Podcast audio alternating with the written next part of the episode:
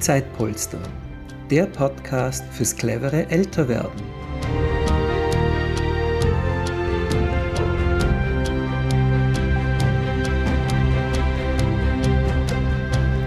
Willkommen bei diesem Zeitpolster-Podcast. Mein Name ist Gernot Jocho Müller und ich darf heute Astrid Bechter-Boss begrüßen.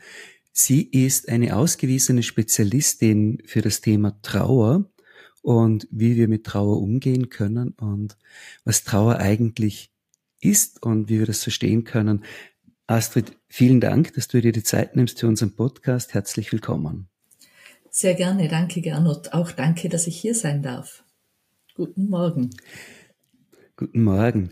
Es ist ganz früh heute. Astrid, äh, wie bist du zum, dazu gekommen, dich mit dem Thema Trauer zu beschäftigen? Ja, dazu gekommen bin ich eher unfreiwillig durch den frühen Tod unseres zweitgeborenen Sohnes. Und ich ging da zuerst meinen eigenen Weg durch meine Trauer beziehungsweise unserer Familientrauer und habe dann in verschiedenen Ausbildungen Arbeiten über das Thema Trauer geschrieben und habe dann gemerkt, obwohl mein Prozess der Trauer schon sehr ein sanfter war, das Thema hat mich nach wie vor begeistert. Ja, ich will das Wort begeistert verwenden. Ähm, in dem Sinn, wie unterschiedlich Menschen durch ihre jeweiligen Trauersituationen gehen und wie unterschiedlich die Wege sind. Und deshalb habe ich 2019 Lebenskreise gegründet und mich selbstständig gemacht als Krisen- und Trauerbegleiterin. Okay, spannender Weg über so die ganz eigene Betroffenheit, äh, sich mit einem Thema weiter zu beschäftigen.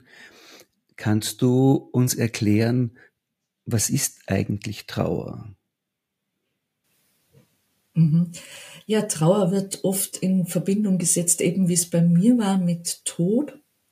Trauer ist aber, wie die Kerstin Lammer sagt, ein, eine ganz natürliche Reaktion auf einen Verlust.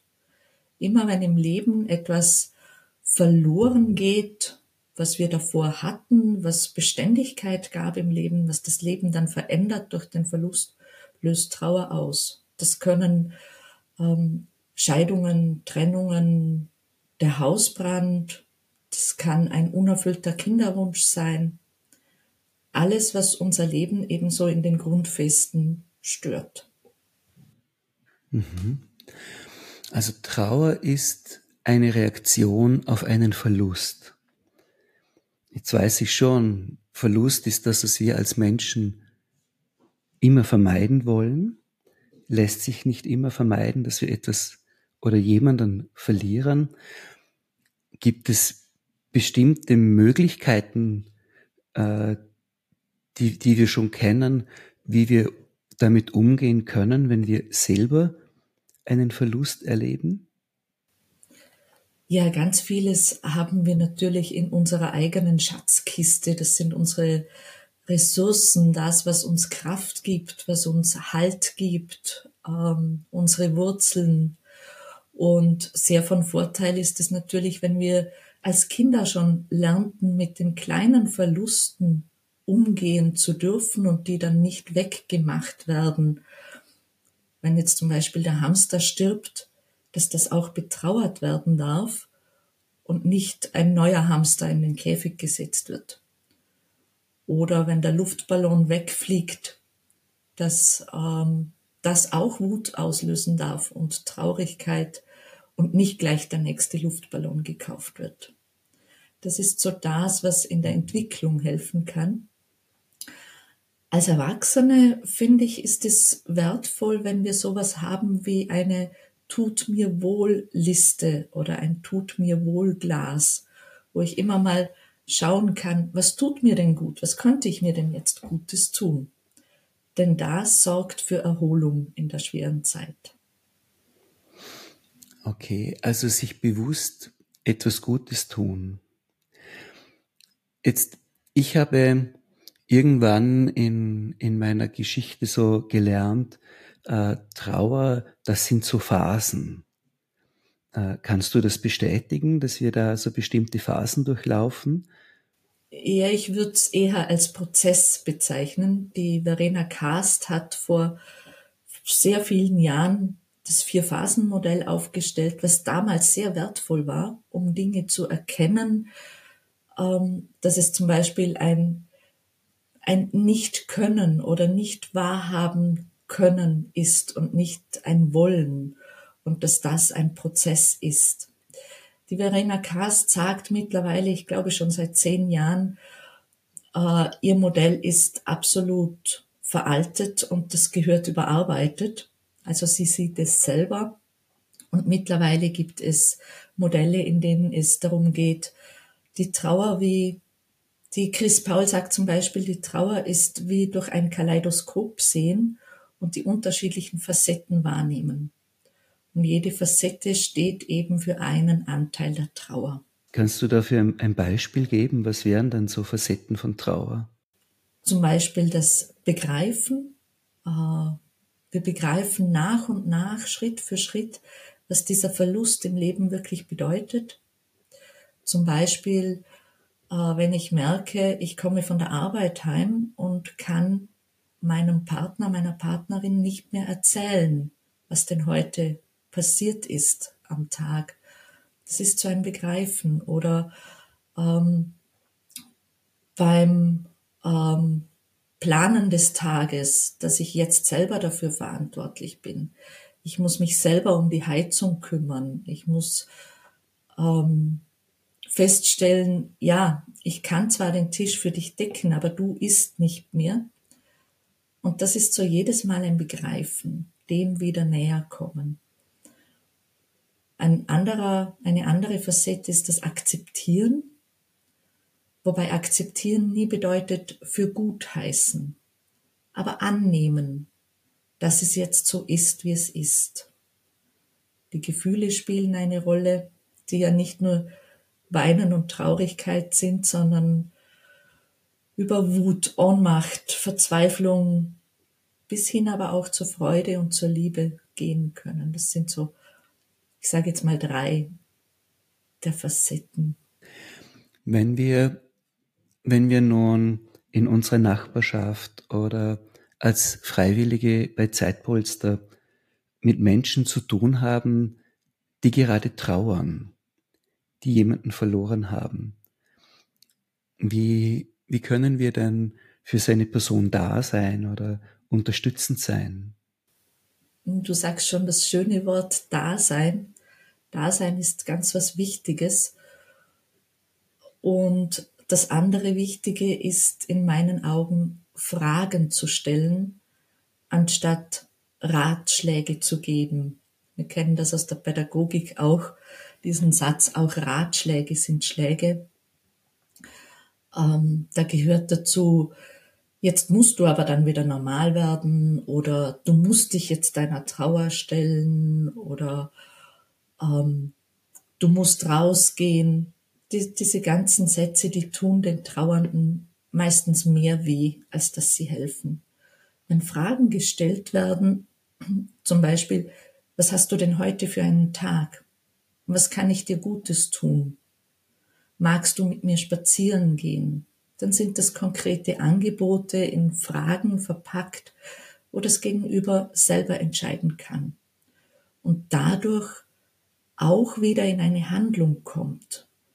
Denn oft ist es schwierig mit dieser Ohnmacht, die erlebt wurde, weil wir ja dem Tod ohnmächtig gegenüberstehen, umzugehen und zu spüren, ja, ich kann handeln, ich hab's wieder in der Hand.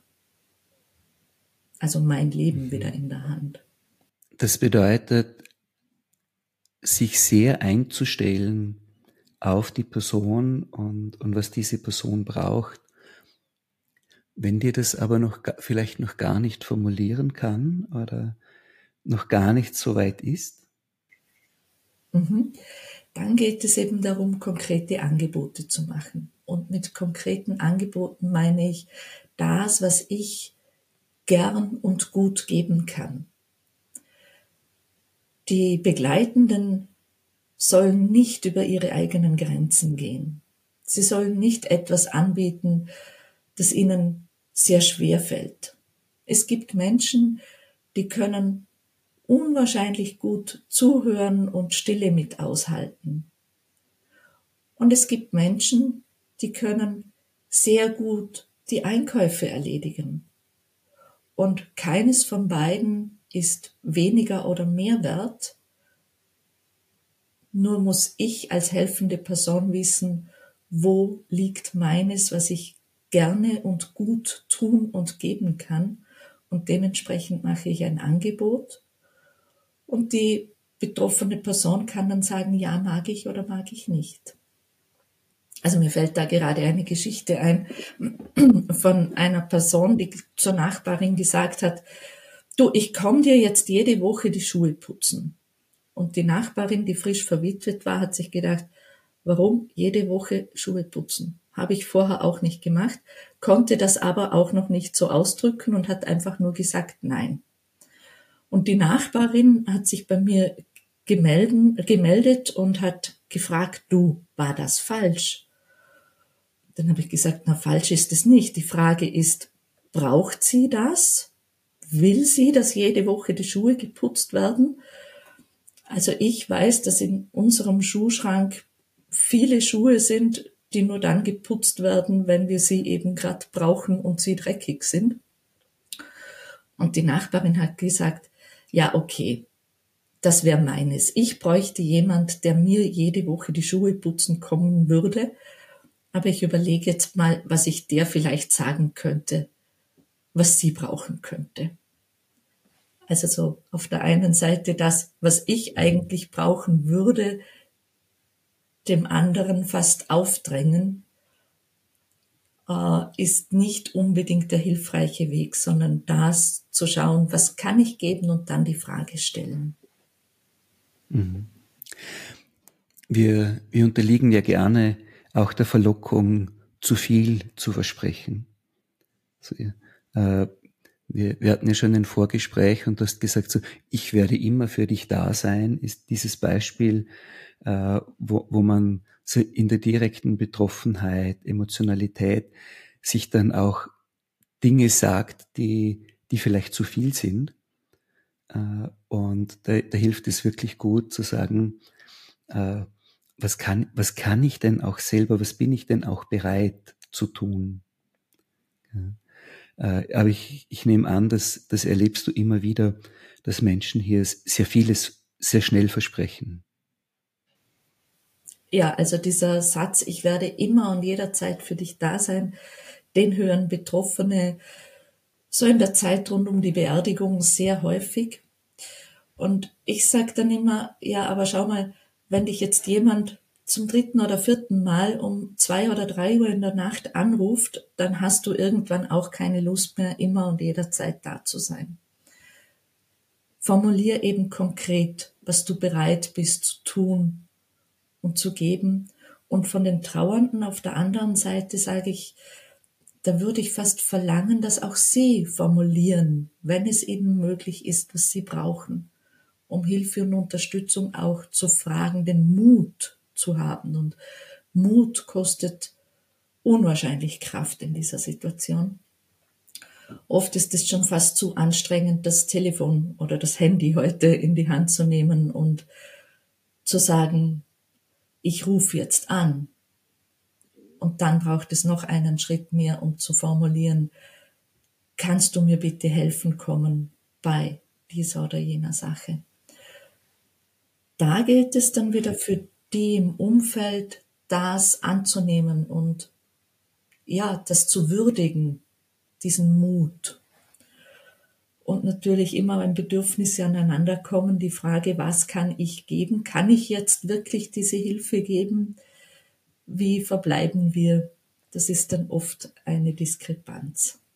Ja, das kenne ich schon gar nicht aus den Trauerphasen, aber aus dem, aus der Begleitung beim Älterwerden, so wenn man merkt, man kann einzelne Dinge vielleicht nicht mehr so gut oder nicht mehr, äh, bis um Hilfe gefragt wird, dauert dort schon Ewigkeiten.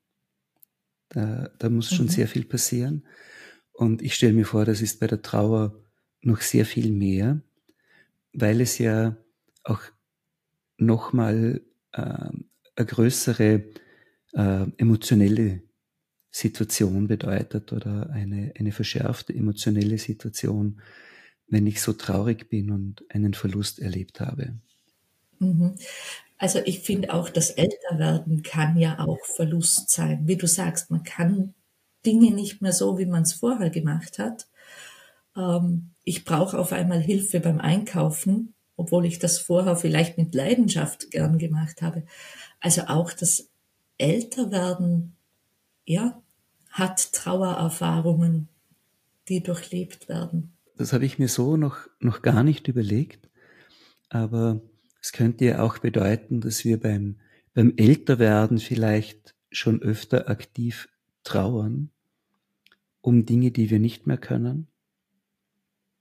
Und wenn wir dann nicht mehr sind, trauern vielleicht die anderen um uns.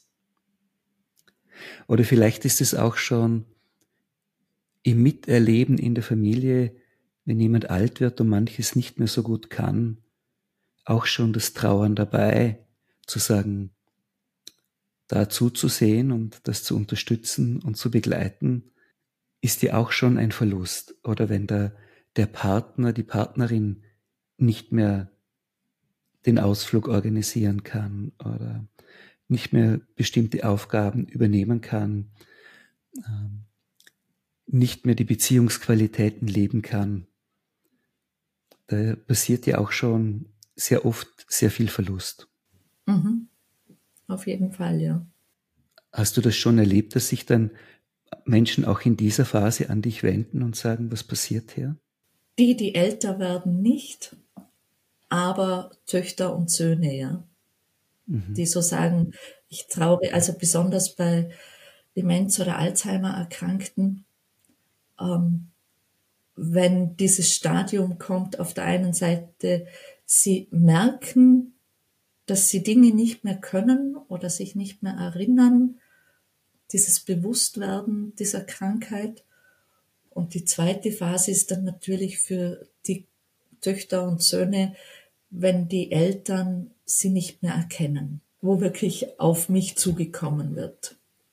Die, die, die, eine der Fragen, die mich bei Trauer nach wie vor beschäftigen, ist, in, wenn wir uns die, die spirituellen Dimensionen, die, die religiöse Dimension ansehen, dann äh, gibt es da Heilsversprechungen in die Zukunft, wenn du dann gestorben bist oder äh, du wirst dort und dort sein und so wird das sein. Also das ist mit, mit viel Hoffnung verbunden. Äh, manche leben ihr ganzes Leben darauf hin ausgerichtet und trotzdem feiern wir dann keine Feste, wenn jemand stirbt. In dem Sinn, also es gibt ja Kulturen, die ziehen dann trommelnd durch die Straßen und freuen sich und haben einen ganz anderen Umgang mit, mit dem Thema Trauer und Sterben. Äh, in unserer Kultur ist es traurig. Mhm. So, genau. man ist zu ernst und äh, wie, wie hat sich das etabliert bei uns? Was ist denn da, was ist denn da geschehen?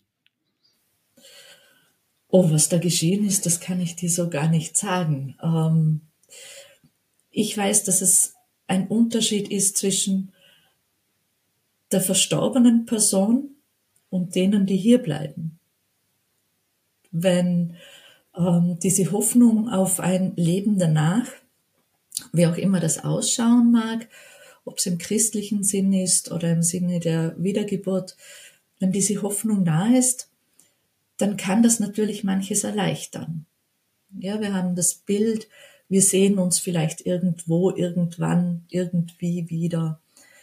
Diese Hoffnung der verstorbenen Person geht es jetzt gut.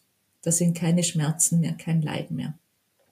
Auf der anderen Seite bleiben wir aber zurück und wir müssen jetzt mit diesem Verlust leben. Und dass diese Person auf jeden Fall körperlich fehlt, das macht traurig. Und das finde ich auch darf gelebt werden, darf ausgedrückt werden und darf seinen Platz haben. Und auf der anderen Seite ist es für mich auch kein Widerspruch dazu, dass es dieser Person, die verstorben ist, jetzt auch gut gehen darf. Also mir fällt ein Beispiel ein, mit dem es vielleicht ein bisschen klarer wird. Wenn jemand auf eine lange Reise geht und ich weiß, ich sehe diese Person vielleicht erst in ein, zwei Jahren wieder und wir hätten diese Mediengeschichten nicht, wie wir es jetzt haben, über Skype und alle Möglichkeiten, sondern wir sehen uns jetzt wirklich zwei Jahre nicht, dann macht mich das auch traurig. Auch wenn ich weiß, diese Person macht jetzt wahrscheinlich wunderbare Erfahrungen auf der Reise und wird mit ganz vielen schönen Erinnerungen zurückkommen. So ist es ungefähr auch der Unterschied zwischen verstorbener Person und Hinterbliebenen. Also am Schluss sind wir, sind wir dann noch doch näher bei uns und dem Verlust, den wir erleben und weniger bei dem, was wir uns erhofft oder was sich die Person selbst erhofft, gewünscht, ersehnt hat für sich. Und wir als die, die zurückbleiben oder jene, die zurückbleiben, müssen mit dieser Situation klarkommen. Äh, ich habe hier ein, ein persönliches Erlebnis. Ich darf eine, eine Tante von mir begleiten, die ist schon äh, über, über Mitte 90 und in Vorarlberg gibt es ja so eine Vorsorgemappe und die haben wir ausgefüllt. Da wird ganz vieles zusammengesammelt, was man so wissen muss. Und dann ist es um die Vorbereitung der Beerdigung gegangen. Und sie ist ein ausgesprochener Klassikfan. Und ich habe mir gedacht, die wird sich das eine oder andere Klassikstück wünschen. Und beim Ausfüllen diese, dieses Fragebogens hat sie mich angeschaut und sagt, Gernot, ich bin da nicht mehr dabei. Genau. So quasi, was, was soll ich mir Sorgen machen oder Vorgaben machen für etwas, das mich überhaupt nicht mehr betreffen wird? Damit müsst ihr dann klarkommen, was ihr da wollt und braucht. Ich habe mir gedacht, einerseits gedacht so, aha, du gibst mir hier viel Verantwortung, weil jetzt muss ja ich überlegen, was da dann sein soll. So. Also das ist ja schon schon auch eine, eine Herausforderung. Und andererseits zu sagen, ja, ihr seid die, die dann da seid. Und ihr müsst den Umgang damit finden. Was auch eine sehr schöne Botschaft war. Also gleichzeitig steckt da natürlich auch ja, sehr, sehr, sehr, viel Vertrauen drin. Genau.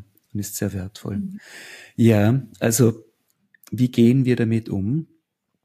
Äh, eines würde ich dich noch gerne fragen, nämlich äh, bei Zeitpolster arbeiten sehr viele Freiwillige. Wir begleiten ganz oft auch sehr alte Menschen. Wir wissen, die werden irgendwann vielleicht auch in absehbarer Zeit sterben.